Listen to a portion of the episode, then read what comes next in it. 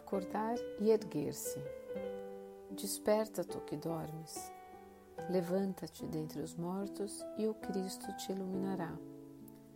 Paulo, em Efésios capítulo 5, versículo 14. Há milhares de companheiros nossos que dormem indefinidamente enquanto se alonga debalde para eles o glorioso dia de experiência sobre a terra.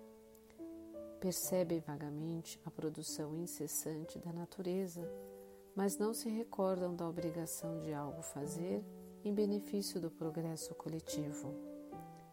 Diante da árvore que se cobre de frutos ou da abelha que tece o favo de mel, não se lembram do comezinho dever de contribuir para a prosperidade comum.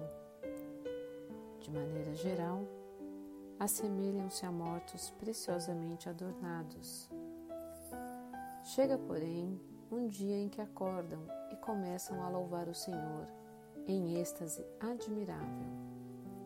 Isso, no entanto, é insuficiente. Há muitos irmãos de olhos abertos, guardando, porém, a alma na posição horizontal da ociosidade. É preciso que os corações espertos se ergam para a vida, se levantem para trabalhar na sementeira e na seara do bem, a fim de que o Mestre os ilumine. Esforcemo-nos por alertar os nossos companheiros adormecidos, mas não olvidemos a necessidade de auxiliá-los no soerguimento. É imprescindível saibamos improvisar os recursos indispensáveis em auxílio dos nossos afeiçoados ou não, que precisam levantar-se para as bênçãos de Jesus. Não basta recomendar.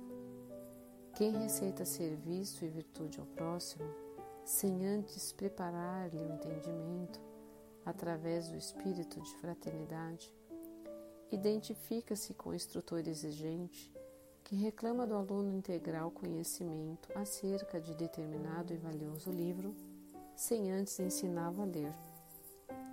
Disse Paulo: Desperta, tu que dormes, levanta-te dentre os mortos e o Cristo te iluminará. E nós repetiremos: Acordemos para a vida superior e levantemo-nos na execução das boas obras, e o Senhor nos ajudará para que possamos ajudar os outros. Emmanuel, do livro Fonte Viva, Chico Xavier.